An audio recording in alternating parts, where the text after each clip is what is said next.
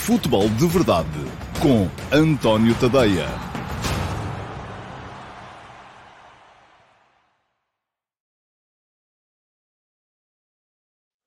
Ora então, olá, muito bom dia a todos e sejam muito bem-vindos ao uh, Futebol de Verdade. Hoje é uh, dia, deixem cá ver, é terça-feira, dia 28 de agosto de 2022 e esta é a edição número 639 do Futebol de Verdade, que está a começar com uh, 3 minutos de atraso. Uh, Peço-vos desde já imensa desculpa pelo atraso, mas estava aqui uh, embrenhado a colocar no meu Substack o F80 para mais daqui a bocado, para depois poder almoçar quando acabar o futebol de verdade e atrasei-me aqui uns minutinhos, portanto, desde já o meu pedido de uh, desculpas. Hoje vamos falar muito daquilo que é a situação atual de Cristiano Ronaldo no Manchester United. Para quem não sabe, Ronaldo ontem ficou no banco no Man United Liverpool. Uh, o Man United tinha perdido todos os jogos até aqui e ganhou, portanto, foi uh, aposta máxima de Eric Ten Hag. Uh, não foi só Ronaldo, foi também Harry Maguire, foi também uh, Luke Shaw, portanto, uma série de uh, jogadores, um, enfim, já para não falar de Fred,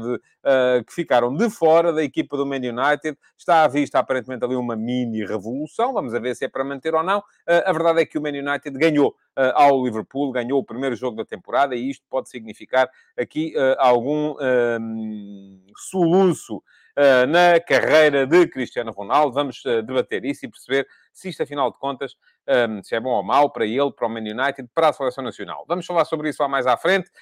Um, para já, uh, aquilo que tenho para vos dizer é que o Futebol de Verdade, já não digo isto há muito tempo, por acaso, vai para o ar no meu canal de YouTube todos os dias, de segunda a sexta-feira, sempre ao meio-dia e meia. Uh, quem vir em direto, enfim, vê em direto. Quem não vir em direto pode ver em diferido, porque o programa fica uh, gravado na, no meu canal de YouTube. E, portanto, já sabem, se ainda não seguem o canal, aproveitem, vou deixar aqui depois na emissão gravada o link para que possam inscrever-se no canal, passar a seguir o canal e já que lá vão, cliquem em cima do sino para ativarem as notificações e serem notificados uh, sempre que eu entro em direto. E assim não há razão para perderem uh, o direto do uh, futebol de verdade. Muito bem.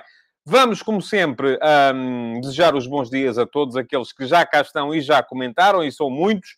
Daniel Costa, André Pinto, Luís Chito, Jaime Abreu, Luís Joca Ganeira, uh... muito bem, César Gonçalves, Gabriel Santos, Domingos Ulossa, o 13 esquerdo Joca, o Jason Lima, o Simão Rochinol, o César Nóbrega, o Manuel Salvador, o Marco Almeida, o Emanuel Dantas, o Bruno Gomes, o Francisco Ferreira, o André Pereira, o Emanuel Barbols, o Miguel Maia, o Paulo Machado, o André Costa, o Ricardo Magalhães, o Marco Lopes, o José Costa, o Rodolfo Sesifredo, o Rafael Mota, o, José, uh, o André Costa, o Valdemar Nascimento, o Jair Gomes, o João Coelho, o João Pereira, o Vasco Batista, o Rui Pinto Silva, o José Brito, o João Lopes, o Henrique Del Castilho, o Tiago Silva, o Daniel Costa, o César da Silva. Há aqui nomes que depois são repetidos, vocês comentam mais do que uma vez e eu uh, não consigo memorizá-los a todos. O Acúrcio Afonso, uh, o Joaquim Dias, uh, o Jorge Almeida, o Ricardo Martins, o Tiago Monteiro, o David Resina, o FT, o Ricardo Magalhães, o Cascatas Transfers, o Bruno Lopes, uh, o Raul Ribeiro, o Kaulitovski, o José Augusto, o João Pico, o Fernando Bolarinho, e muito mais gente, enfim, está cá muita gente hoje, já são 168 em direto. Um, vamos seguir em frente e vamos entrar na pergunta do dia. Hoje há a pergunta do dia, e a pergunta do dia de hoje foi para o Rui Silva.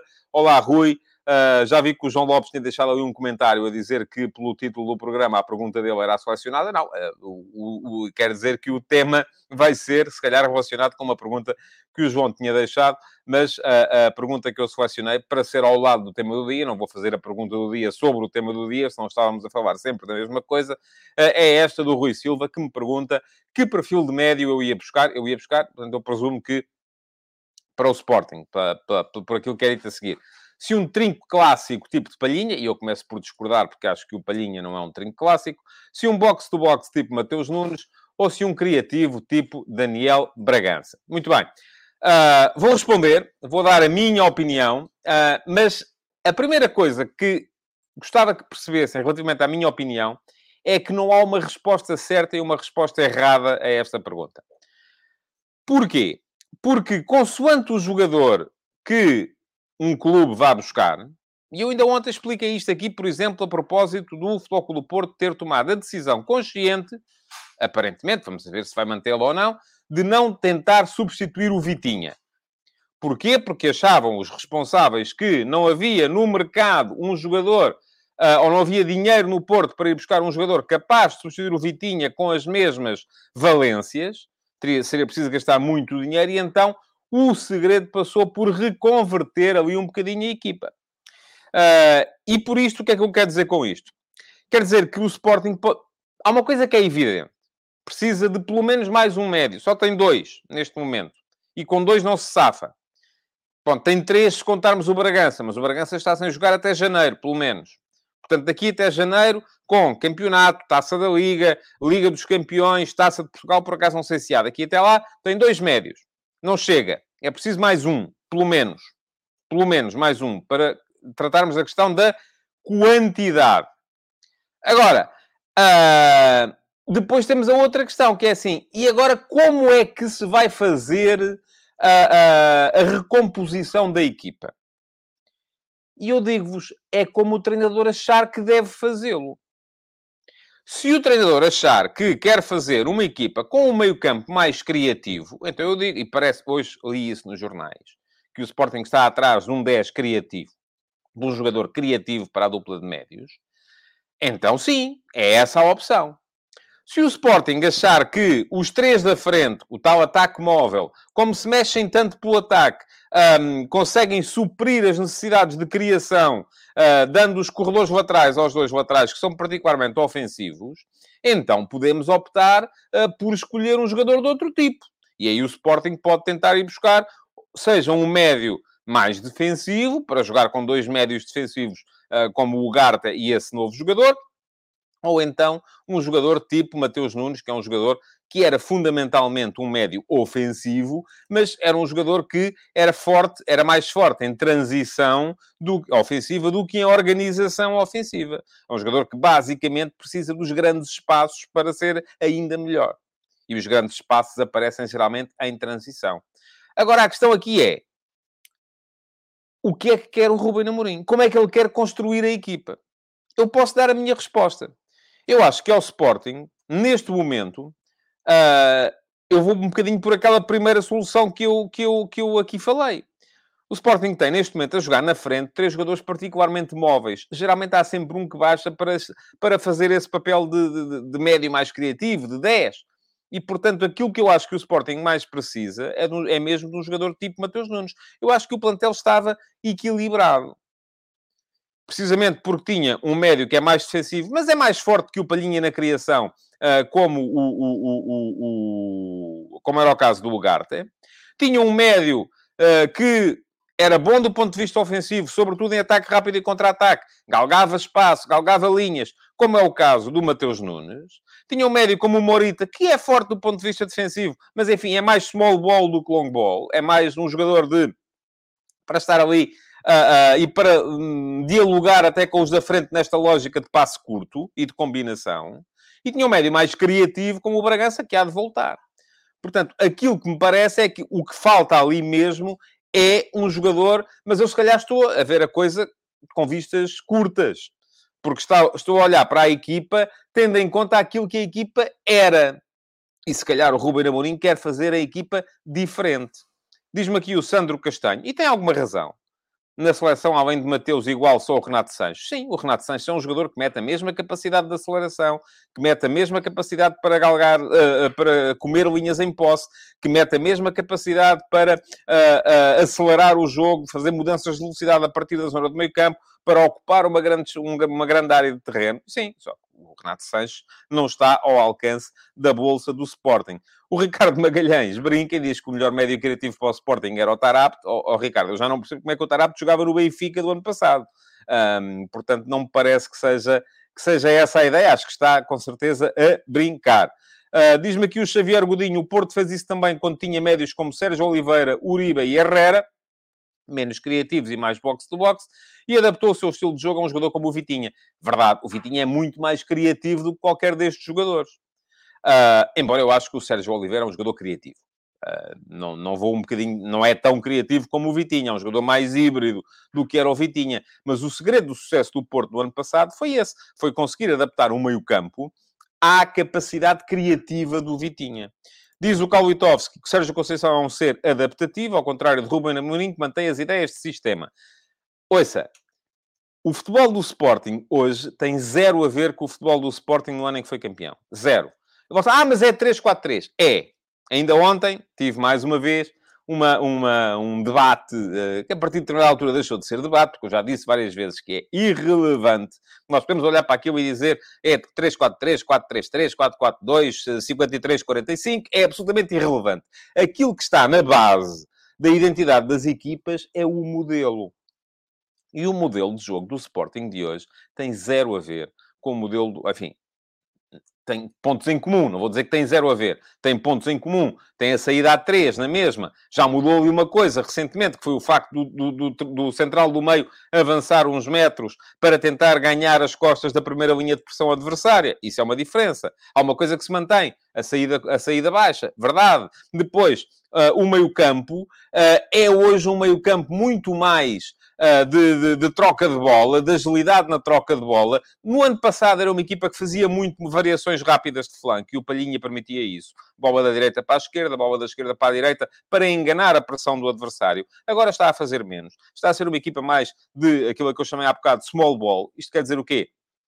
Mais bola curta, mais bola de pé para pé, e isto encaixa no tal ataque móvel e na tal, que era uma coisa também diferente do que havia na primeira época, que era mais um ataque de profundidade, era mais um ataque Tiago Tomás, uh, uh, aquilo começa a mudar um bocadinho uh, quando chega o, o, o, Paulinho, que é um jogador diferente, é um jogador que vem mais a buscar bolas em apoio, portanto, essa ideia de que um treinador, porque não muda o sistema, é um treinador que não muda, é uma ideia, Kolvitovski, deixa-me dizer-lhe, errado. Errada. Pronto. Uh, uh, não, não vou nada por aí. Agora, aquilo que me parece, sim, é que o Sérgio Conceição, isto não, uh, tem muita razão na, na, no início da sua exposição. O Sérgio Conceição é por, é, por norma, um ser mais adaptativo do que o Ruben Amorim. Mas o Ruben Amorim já mudou muita coisa no futebol do Sporting desde o início até, até este momento. Uh, muito bem, mais coisas. Uh, Pergunta-me o João Lopes se o Bruno Costa podia ser uma boa solução para o Sporting. Ouça, uh, se pensarmos em termos de profundidade, sim. Mas, muito francamente, eu não vejo o Bruno Costa a jogar uh, como titular nesta equipa do Sporting. Era mais um. E uma das. O Sporting tem aqui, eu ainda ontem expliquei isso também, tem aqui duas maneiras de olhar para o problema. O tal eixo qualidade, profundidade, das duas. Vão, querem o quê? Querem ir buscar um titular? Então o Bruno Costa não me parece. Querem ir buscar um jogador para dar profundidade e para rodar com os outros dois que lá estão? Então sim, não vejo razão nenhuma para que não, for, não pudesse ser uma, uma, uma possibilidade. Uh, Pergunta-me o Luís Mendes uh, se o Adriano Silva, que já se ofereceu, serviria e quando gostaria. Ouça, eu não vejo o Adriano jogar há muito tempo. Não sei como é que ele está. Uh, não faço a mínima ideia se neste momento o, o, o, o Adrian serve ou não. O José Leal diz-me aqui que correr com a bola não é a única forma de levar para a frente. Pois não, José. E daí que eu tenha dito que uh, depende da ideia daquilo que o treinador quiser. O Sporting neste momento não tem esse tipo de médio. Mas a bola chega à frente na mesma. Agora, chega de outras maneiras. Uh, e depende daquilo que o treinador quiser. O que é que o treinador quer? Como é que o treinador quer lá chegar? Não é? Dependendo da resposta que um treinador der, uh, virá então a, a, a, a, resposta para qual é o jogador a contratar. E é por isso que eu digo sempre que uh, o, o, o, o, treinador tem que ser tido na, na, na, na, definição das contratações. Depois pode haver aqui várias questões, que é, ah, o treinador quer o jogador A. Ah, pá, mas esse não pode ser porque é muito caro. Ok, então o treinador estipula uma segunda, uma terceira e uma quarta possibilidades mas tem que ser ele a definir qual é o tipo de jogador que quer, porque ele é que sabe como é que é pôr a equipa a jogar. Não acredito, ou melhor, acontece em muitos sítios, que é, há um tipo iluminado lá em cima, que não foi jogador, não foi treinador, não foi, só a única coisa que sabe é, uh, uh, domina folhas de Excel e sabe fazer bater certo as contas de um lado e do outro, uh, o ativo e o passivo. Não é ele que tem que escolher os jogadores. Ele tem é que perceber se os jogadores que o treinador quer encaixam nessa folha de Excel ou não. É assim que a coisa funciona. Funciona ao contrário em muito sítio, é verdade e mal, do meu ponto de vista, mal. Uh, bom, Uh, não podemos gastar muito mais tempo aqui a tratar da questão uh, do meio-campo do, do, do, do, Sporting. Diz-me aqui, enfim, está, a conversa está aqui a mudar muito para. Um, para outro tipo de situações, o Jorge Almeida fala no Francisco Geraldes. Aí está, mais um que. Lógica de profundidade. Sim, mas para isso está lá o Eduardo também, não é? Que também é um jogador que já... Que ainda está no Sporting. O Sporting ainda não o conseguiu colocar. Um... E pronto, está lá. É para estar profundidade. É para jogar se os outros não puderem. Eventualmente, agora tal como o Francisco Geraldo, o Eduardo passou pelo plantel do Sporting e o, o, o, o Ruben Amorim não lhe deu utilidade porque não queria, porque achava que eles não serviam, nem um nem o outro. Portanto, uh, não me parece que seja, uh, que seja por, por aí. Bom, uh, vamos seguir em frente. Já vos deixei o link para poderem inscrever-se no canal. Já sabem que para poderem ter a pergunta do dia, o que é que têm que fazer. Há perguntas muito interessantes, quase sempre, aqui uh, no, uh, no, no live chat, mas eu não posso aproveitar as perguntas do live chat uh, para, para a pergunta do dia. Portanto, o que é que têm que fazer é, no final do programa, vão à emissão gravada e deixem a vossa pergunta no, na caixa de comentários.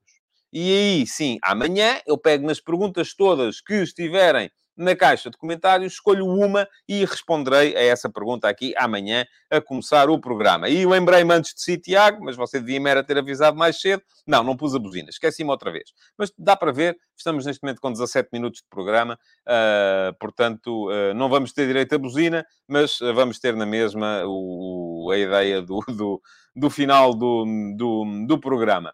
Bom, Uh, vamos seguir em frente então, vamos passar uh, à segunda fase do programa de hoje. E a segunda fase do programa de hoje é, como é sempre, a fase dos ataques rápidos. Vamos a isso. Temos aqui seis temas para, uh, para falar e o primeiro deles é para vos recordar que hoje, 20 horas, há segunda mão do play-off da Liga dos Campeões Benfica-Dinamo de Kiev. O Benfica já traz uma vantagem tranquila da, da primeira mão, ganhou por 2-0 em Lodz.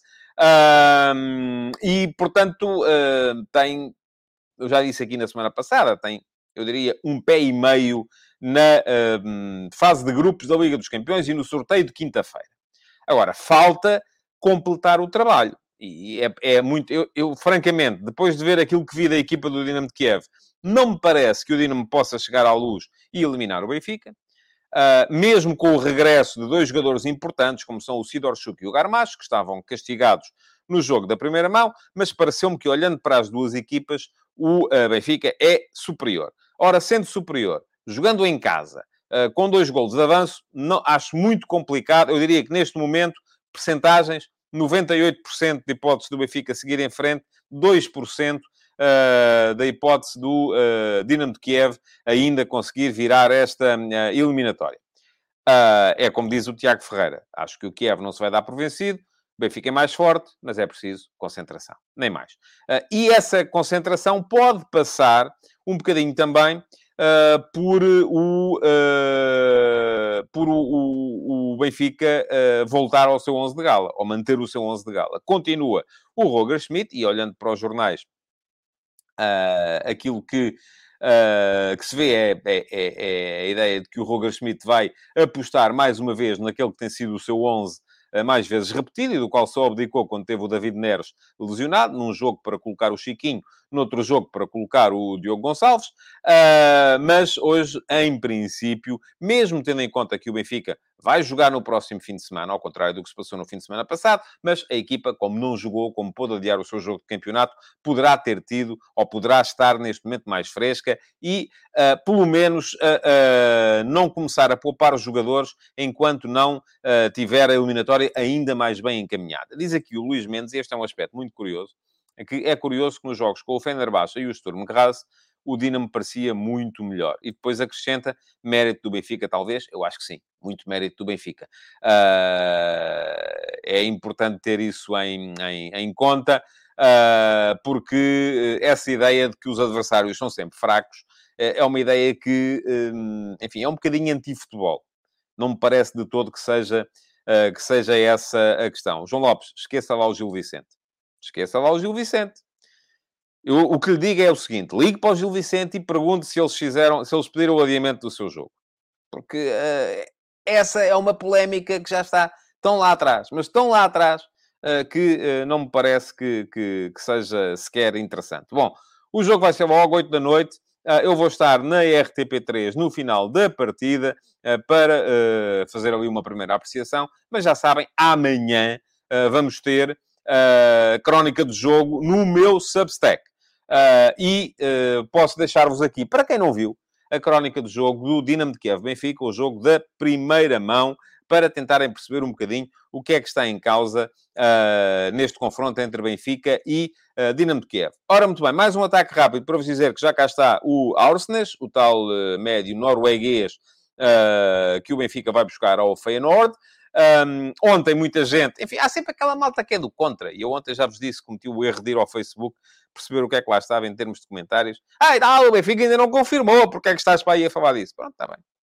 Vamos ficar todos à espera uh, que ele jogue e quando ele jogar, a gente, a gente depois diz: ah, e se ele vier, é porreiro, não é? Pronto, é, tem que ser assim. Quando estamos na base do oficialismo, já cá está o Arsenas, uh, é mais uma adição para o uh, meio-campo do Benfica. É um jogador mais físico do que qualquer dos médios que o Benfica tem neste momento. Uh, é um jogador que o Roger Schmidt aparentemente queria. Agora, a questão aqui que se coloca era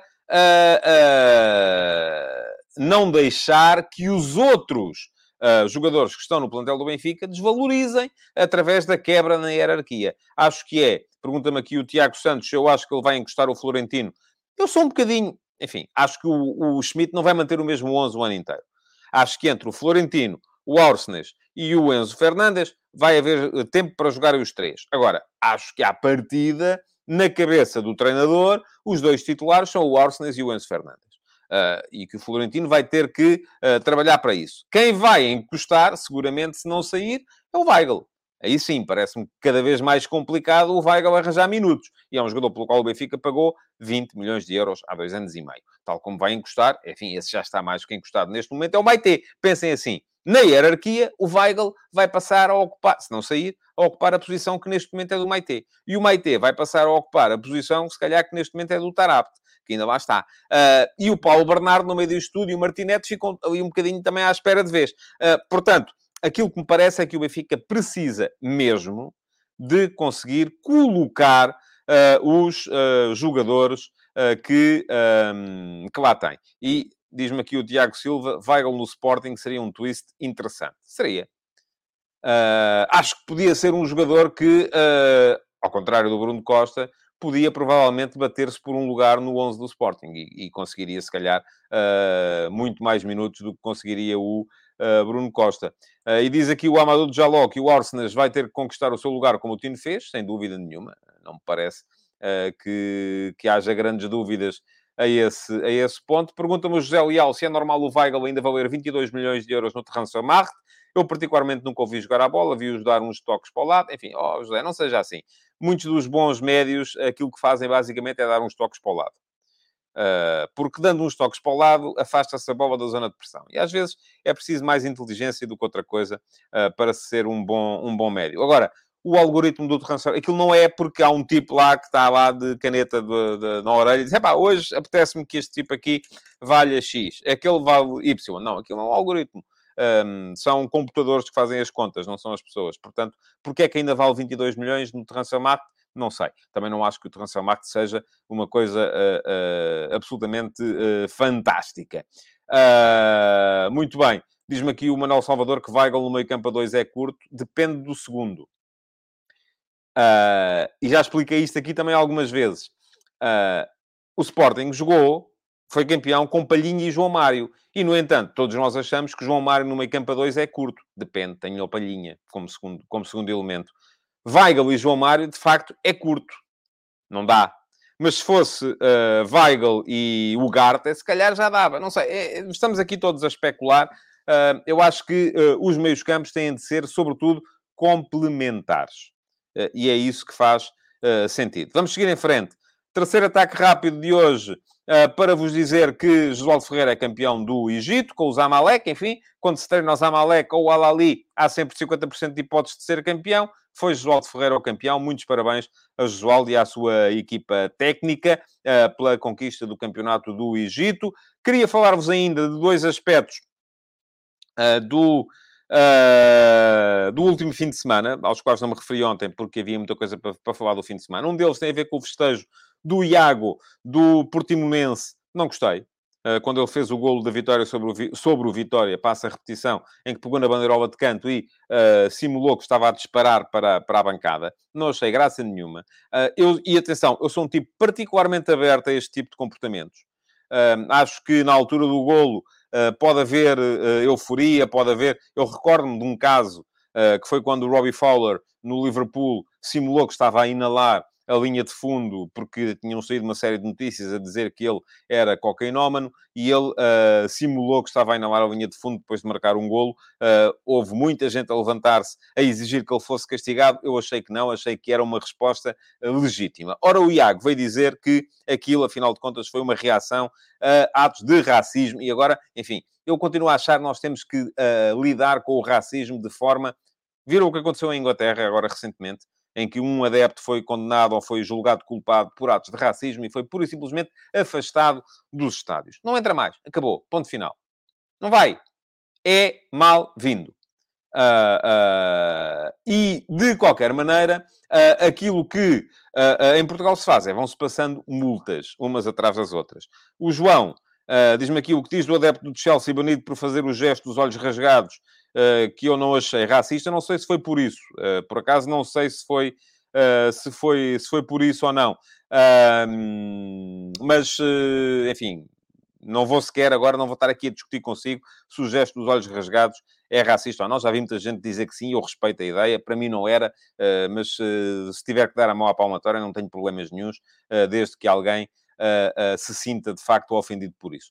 Uh, e aparentemente os asiáticos sentem-se ofendidos por isso. Agora, a questão é, em Portugal passam-se multas. Ali as pessoas são afastadas. Mas em Portugal, mesmo as pessoas que são afastadas, e temos visto isso, uh, por exemplo, com o líder dos Super Dragões, com o Fernando Madureira, continuam a estar. E continuam, enfim, não estão no estádio, estão uh, do lado de fora a ver na mesma. Portanto, isto para mim acaba por ser um bocadinho a mesma, a mesma coisa e não resolve. É preciso atacar a questão de outra forma. E, de qualquer modo, o Iago quando eh, estamos a passar por uma situação de guerra e temos um jogador a simular que está a abater toda a gente que está na bancada, muito francamente, acho que é eh, particularmente desagradável. O outro aspecto, perdão, o outro aspecto que queria falar convosco, porque achei piada a coisa, tem a ver com o. Uh... oh, João, eu, eu, vou colocar aqui o seu comentário só para que as pessoas percebam o que você está a dizer. Se isso é ilegal, simular que está a matar as pessoas. Não, e também não é legal fazer o gesto dos olhos rasgados, não é? Aliás, se formos a ver, ilegal é matar as pessoas mesmo. Isso ele felizmente não fez. Uh, mas o João, como tem uma personalidade que é, sobretudo, aquilo que eu chamo de personalidade implicativa, uh, agora de repente já acha que, faz, que o jogador faz muito bem em estar a simular que mata as pessoas. Pronto, eu acho mal. Estamos em desacordo, como estamos quase sempre. Em frente. Uh, ah, o João esclarece que não, porque era o Madureira. Uh, há uma coisa que é o espírito da coisa, não é? é? Enfim, de facto ele não estava dentro do estádio, não, não estava. Enfim, canseira. Bom, uh, vamos em frente. Uh, achei piada aquele penalti do, do Jardel do Feirense. Uh, e achei, achei graça. Eu não sei que toda a gente já viu, com certeza, porque se andava aí nas redes sociais. Uh, o Feirense teve dois penaltis neste fim de semana e o Jardel, o jogador do Feirense, marcou o primeiro. Marcou os mais velhos lembram-se quando havia futebol de salão, quando ainda não havia futsal, havia futebol de salão. Eu uh, uh, uh, joguei futebol de salão quando era miúdo e havia uma, havia uma coisa que era os penaltis marcavam-se de pé fixo ao lado da bola. Era obrigado, além da bola pesar toneladas, o penalti tinha, tinha, que ser marcado de pé fixo e para dificultar a missão de quem, eu ia, de quem eu ia bater. E o Jardel do Feirense foi marcar os penaltis assim. No primeiro surpreendeu o guarda-redes e tem piada que durante o jogo começou a circular no Twitter um vídeo, uh, eu acho que foi o meu amigo Blessing até que partilhou e foi por isso que eu vi. E diz-me aqui o Tiago Ferreira se ele falhava, haha. a questão é que falhou, falhou o segundo, porque ele marcou o segundo assim.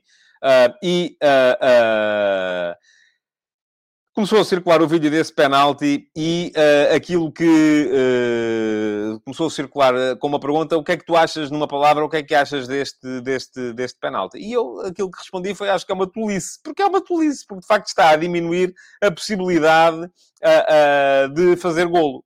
E a verdade é que no segundo ele não fez golo, porque está muito diminuído e, portanto, achei piada a coisa. Diz-me aqui o. O, Bruno Lopes, que foi arriscado o penalti, o burrice dele foi ter repetido o segundo assim. Uh, diz o Rui Miguel Fernandes, eu também marcava assim no futebol de salão, uh, não percebo porque é que o faz no futebol de 11. pois é verdade. e, de facto, foi um risco igual ao risco do primeiro. Uma tolice. Pronto. Ponto final. Não tenho mais nada a dizer sobre isso. Acho que ele não vai repetir, quanto mais não seja, porque não vai ser ele a bater daqui para a frente. Mais, dois, mais três ataques rápidos ainda. O primeiro para vos dizer que Uh, voltou a subir a escalada das queixinhas no futebol português. É o Sporting que faz queixas do Pep porque chamou nomes ao Mateus Reis. É o Porto que faz queixas do Mateus Reis porque deu um encontrão num apanha-bolas. Portanto, vamos continuar nisto e vamos continuar a destruir o valor daquilo que é o futebol em Portugal. Depois querem que as pessoas vão à bola. Não vão. E é claro que não vão. Não estão para isso porque aquilo que estão a ver constantemente é uh, uh, os clubes a dizerem que os outros são, são, são os piores malfeitores que há neste país. E, portanto, eu, que estou fora, não vou ver um espetáculo em que toda a gente acha que o outro é o pior malfeitor que aí anda e que está tudo comprado e está tudo aldrabado. E isto leva-me à outra questão, que é esta que coloca aqui o César da Silva também.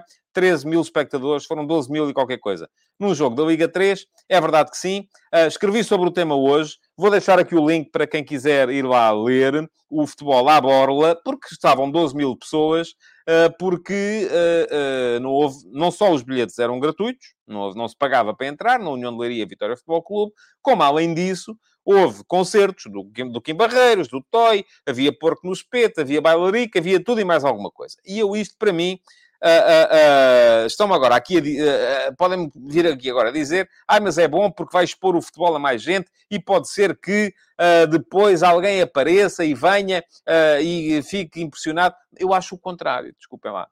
Eu acho que os bilhetes são muito caros, que os, que os preços dos bilhetes têm que baixar, tem que haver mais respeito pelo espectador na marcação de horários, tem que haver mais respeito pelo espectador na transparência do fenómeno de futebol, mas há uma coisa que não pode nunca acontecer, que é os bilhetes serem gratuitos. No meu ponto de vista, pergunta-me o Vasco Duarte, prefere os estádios vazios? É-me igual. É claro que em termos de espetáculo televisivo é mais giro ter lá gente. A questão é, quantas daquelas pessoas em que estamos aqui a, a, a, a estamos aqui a, dizer-lhes que o futebol tem um valor zero em termos de custo, é que voltam depois quando for preciso pagar. Olhem, o jornalismo passou por aí e ainda não recuperou quando começaram a dar as notícias de Borla, começaram a dar tudo de Borla às pessoas e hoje querem convencer as pessoas a pagar pelos jornais. E ninguém está para isso. Porquê? Porque foram habituados a que aquilo era de Borla. E no futebol está como isso. Vão lá ler o que eu escrevi. Eu sei que a minha posição não é muito popular. Uh, sei que muita gente achará que, com certeza, isto de Borla é que é bom. Acho que sim. Acho que é absolutamente ridículo, ridículo, uh, termos uh, futebol em, em que uma pessoa, para ir ver o seu clube jogar fora de casa, tem que, e se quiser levar o filho, a esposa, uh, ou se for a esposa, querer levar o marido, uh, e quiser levar um filho, se tiverem dois filhos, então ainda mais, uh, e tem que se gastar acima, para cima de 100 euros para ir ver a bola, e não há orçamento familiar que comporte isso. Portanto, é preciso baixarmos uh, o valor dos bilhetes, é preciso aumentarmos o respeito pelo espectador, mas há uma coisa que, no meu ponto de vista, não pode acontecer. É o futebol ser tido como um epílogo, como um acrescento àquilo que neste momento está, de facto, na, na, na, no topo da prioridade das pessoas, que é ir dançar, bailar, uh, tudo o que for de borla. Para isso vão ver o, o, Domingão da SIC, vão ver o, o, Portugal em Festa, ou Somos Portugal da TVI, e é a mesma coisa. Uh, uh, não estou, uh, não, não defendo esta, esta. Eu sei que é impopular, mas não defendo esta teoria. Bom, vamos seguir em frente. Temos que ir para o assunto do, do, do, do dia, que é o ataque organizado. já vos disse, quem quiser ler mais sobre a minha posição relativa aos bilhetes de Borla, é dar um salto ao link que eu, que eu, que eu deixei, porque já escrevi sobre o tema no uh, último passo de hoje. Deixem-me dar-vos uma novidade. Ontem uh, fiz aqui um. Uh, enfim, foi mais um desabafo do que outra coisa. relativo às, à, à, à, àquilo que as redes sociais... Eu preciso das redes sociais para divulgar o meu trabalho, mas ao mesmo tempo tenho cada vez menos paciência para uh, entrar em diálogo com as pessoas, sobretudo aquelas que nem sequer leem. Para o João Lopes ainda vou tendo paciência, porque ele, à partida, é contra, mas pelo menos lê. Uh, agora, uh, aquela malta que nem sequer lê e vai ali só com base nas duas linhas que estão na, na, na, na, na, na parte de cima do, do, do, da publicação nas redes sociais, uh, vai dizer exatamente aquilo que está dito no texto, mas insultando-me porque não sei quê, então não estás mesmo a ver que não sei quantos, uh, para esses eu tenho cada vez menos paciência. E ontem partilhei aqui esse desabafo convosco, para me regozijar com o facto de já haver muitos subscritores uh, gratuitos do meu Substack, para cima de 3 mil, já nem me lembro quantos são, 3.200 e qualquer coisa. Ora, deixei ontem o link e vou deixar aqui hoje outra vez o link para poderem fazer a subscrição, nem que seja o plano gratuito, porque o dia de ontem Uh, estão de parabéns vocês, naturalmente, quero agradecer-vos. Foi o dia mais forte em termos de entrada de subscritores gratuitos no meu Substack desde janeiro. Uh, set... Entraram ontem 51 novos uh, subscritores. Portanto, Obrigado a todos. Fiquem por aí. Há muito... E aí está. Eu estou a contrariar-me, se calhar, porque há muita coisa para ler que é gratuita no meu Substack, mas também há muita coisa para ler que é paga no meu Substack. E, portanto, obviamente, o meu objetivo é não só depender cada vez menos das redes sociais para divulgar, até porque quando vai pelas redes sociais, às vezes o Facebook mostra, outras vezes não mostra, e se vocês subscreverem, nem que seja a versão gratuita, recebem sempre o e-mail, uh, e, portanto, depois é a vossa decisão uh, se uh, vão ver ou não vão ver. Um, mas uh, eu prefiro claramente não ter de depender disso. E quanto mais forem os subscritores gratuitos, menos eu dependo disso. Além do mais, quanto mais forem os subscritores gratuitos, mais possibilidades há de alguém olhar para conteúdos e dizer, pá, eu se calhar também quero ler isto. E acabar por fazer a subscrição da versão paga, da versão premium, que vos custa 5 euros por mês uh, para lerem todos os conteúdos que estão no meu uh, Substack. Bom, Vamos lá. Uh, tema do dia de hoje uh, para falar uh, no, no Manchester United. Ontem, uh, epá, parem lá com o Pepe, com o Nuno Santos e com o uh, Mateus Reis. Já, já disse o que tinha a dizer sobre isso. A sério, estão-me aqui a entupir a, a caixa de comentários uh, com tricas de lana caprina que, vou-vos dizer, interessam zero. É preciso acabar com isso no futebol. Temos que acabar com isso no futebol. Porque senão não, não estamos para isso. Diz-me aqui o, uh, e quero uh, o de João Pico, um modelo estilo podcast, acho que irias ter muito sucesso. Uh, João, fica à espera de sugestões. Eu estou sempre aberto a sugestões. O Futebol de Verdade existe em podcast. Aliás, o Futebol de Verdade está permanentemente, há meses, uh, no top 10 do, dos podcasts de desporto mais ouvidos em Portugal. E até ver, isso deu-me em termos de receita, zero. Não há patrocínios, não há, não há, o podcast não dá dinheiro e, portanto, não havendo patrocínios, dá zero. Portanto, agora, se o João tem um... E fico, a sério, estou mesmo, quero, quero saber mais sobre isso. Tem um modelo, ou conhece um modelo, em que isso possa ser rentável, uh, que não seja só perder tempo, fica à espera para, para saber. Bom, vamos lá, vamos andar em frente, porque temos que uh, falar do, do, do, do, tema do dia. Uh, mas, oh João, fica à espera, a sério, deixa aí nos, nos, uh, nos comentários mais sugestões sobre isso, porque eu quero saber. Estou sempre interessado em conhecer novas maneiras de encarar a coisa. Bom, ontem o Manchester United tinha um jogo à partida muito, muito complicado. Que era um jogo em casa com o Liverpool. O Man United tinha perdido os dois jogos até aqui. tinha perdido e por 4 a 0, 4 a 0 ao intervalo, com o uh, Brentford uh, na última jornada. Uh, o João diz-me, vou só dizer, eu não sabia da existência desse podcast, talvez falte divulgação. Não, enfim, a divulgação é a que é, tanto é que eles estão sempre no top 10 dos mais ouvidos em Portugal. O que falta é a capacidade para tornar isso, transformar isso em receita, porque isso de facto não há. Uh, não há, não é possível. Manchester United. e prometo não me vou voltar a desviar. Uh, o jogo era muito complicado, não só porque o adversário era muito difícil, mas também porque o Man United, depois de dois jogos uh, com duas derrotas, era o último classificado na Premier League e, uh, e era cada vez mais urgente uh, ter uma, uma forma de, de, de, de ultrapassar esta, esta crise, ainda por cima um jogo que foi marcado por protestos, mais protestos contra a família inglesa, portanto, estava ali a, a, a, o coquetel todo preparado para mais uma noite de desastre. E o Eric Tenag fez, tomou uma opção uh, de risco máximo, que é agarrou na equipa e revolucionou. E revolucionou tirando o Fred, o Luke Shaw, o Harry Maguire e o Cristiano Ronaldo. Os quatro fora. Isto, o que diz do ponto de vista do, do Tenag é, é meter a cave. É, vou apostar tudo. Banca inteira lá em cima. Uh, se dá certo, eu ganho. Se não dá certo, morri. Deu certo. O Man United ganhou. Uh, ganhou por 2-1, esteve a ganhar por 2-0. Uh, mais o Cristiano Ronaldo ainda foi chamado ao relvado, não foi sequer a segunda opção, porque o Man United jogou com o Rashford como ponta de lança. A dada altura, chamou o Marcial e só no finalzinho, últimos 4 minutos, é que entrou o uh, Cristiano para, para jogar. Há uma série de dados que podem ser avaliados relativamente ao jogo, e eu acho que dos dados também uh, se pode, de certa forma, perceber a opção do uh, Tenag. Por exemplo, Lembram-se de eu vos ter dito aqui que, a seguir ao jogo com o Brentford, o, o Eric Tenag cancelou a folga no dia seguinte e, uh, além de cancelar a folga, chamou os jogadores para treinar e obrigou-os a correr naquele dia 12 km, que foi aquilo que eles tinham corrido a menos do que o Brentford naquela tarde. Muito bem. Ontem, e atenção, eu não quero com isto reduzir-nos à ideia de que o futebol é só correr. Não é. Como é evidente, o futebol não é só correr. Mas o futebol também é correr. Não dá para jogar sentado. Não dá para jogar parado. Não dá para jogar a passo. Uh, sobretudo o futebol de alto nível, uh, é preciso correr. E uh, ontem o Man United correu, todos somados, os jogadores do Man United correram mais 18 km do que tinham corrido no jogo com o Brentford. E eu acho que boa parte daquilo que é, ou que foi a resposta dada pelo Man United ontem, teve a ver com isso. Boa parte daquilo que foram as opções do Eric Ten Hag no jogo de ontem tiveram a ver com isso.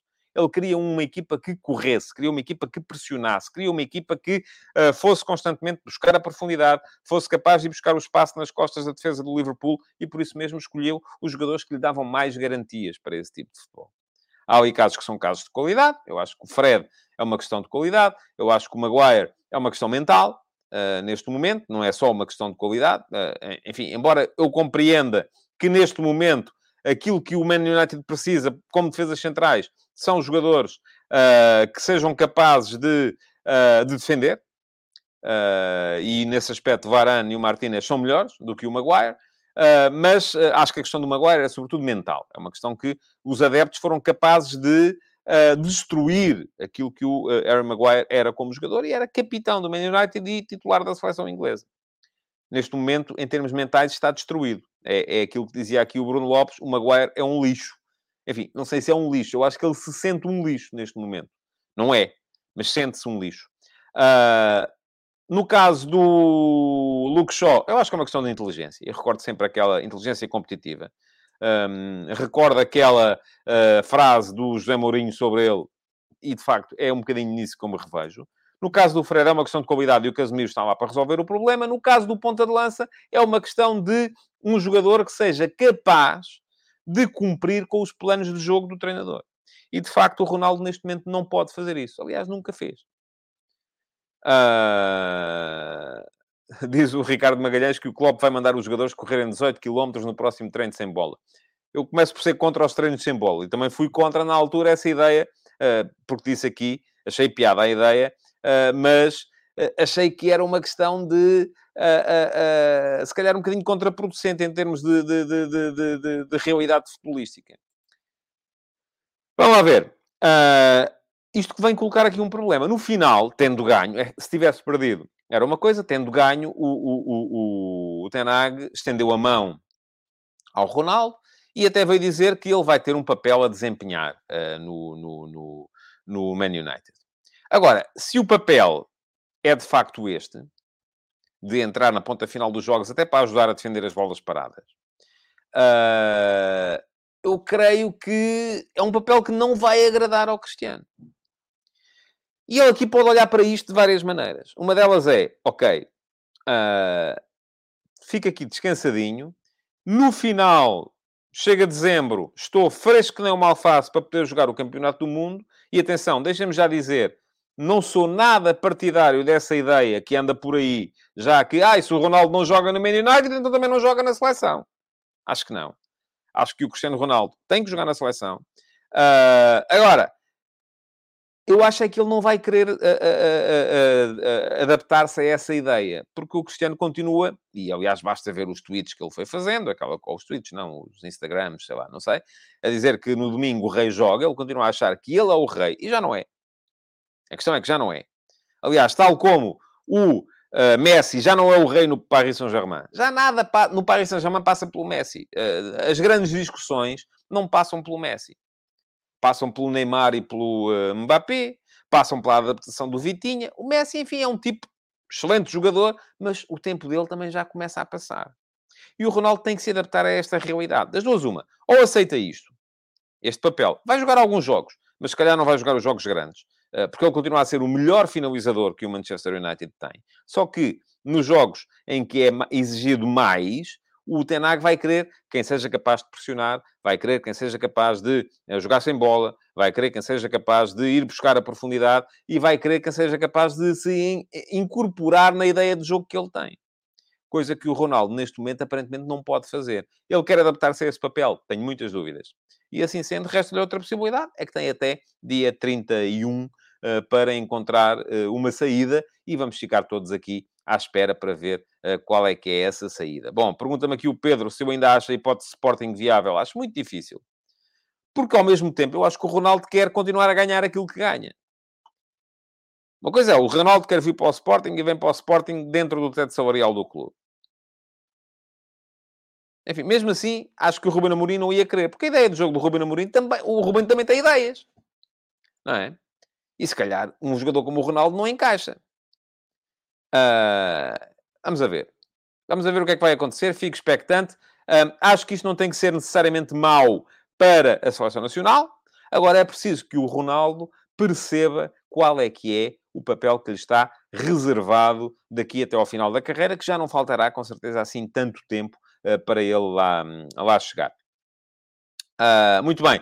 Quero lembrar-vos que saiu ontem mais um F80. Vou deixar aqui o link para o texto de ontem. Ontem saiu o Jorge Martins, uh, o sósia do uh, Sylvester, Sylvester Stallone, um, e que uh, foi guarda-redes de qualidade na Liga Portuguesa, em clubes como o Barreirense, o Vitória Futebol Clube, o Benfica, onde jogou pouco também, e o uh, Belenenses, Uh, sendo que uh, jogou até muito, muito tarde e esteve no Europeu de 84 e no Mundial de 86, embora nunca tenha sido, uh, nunca tenha sido internacional.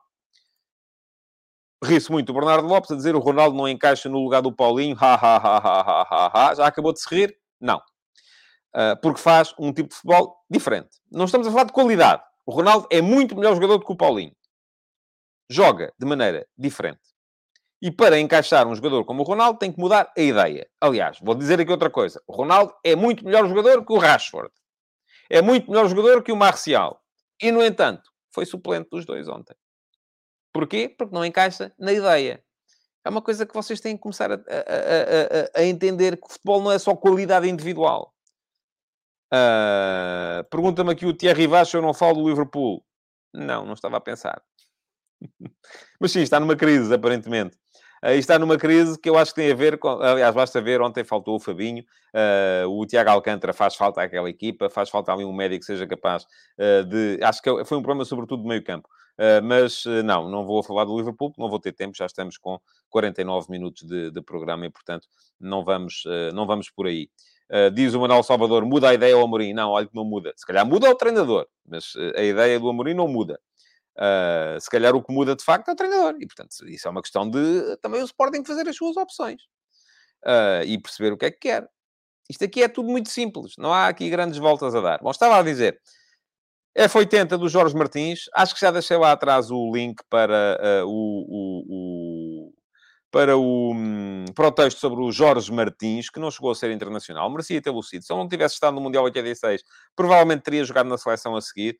Uh, a história dele é uma história de trabalho. uh, e acho que vale a pena ser lida. Já deixei o link, quem quiser dar lá um salto é dar. Hoje vamos ter mais um F80, por isso é que eu atrasei o futebol de verdade, porque estava a acabar de o uh, publicar. Está já lá agendado para entrar às três da tarde. É um jogador que faria anos hoje, já não faz porque não está cá, uh, já faleceu e, portanto, uh, mas é alguém que é lembrado com muita saudade.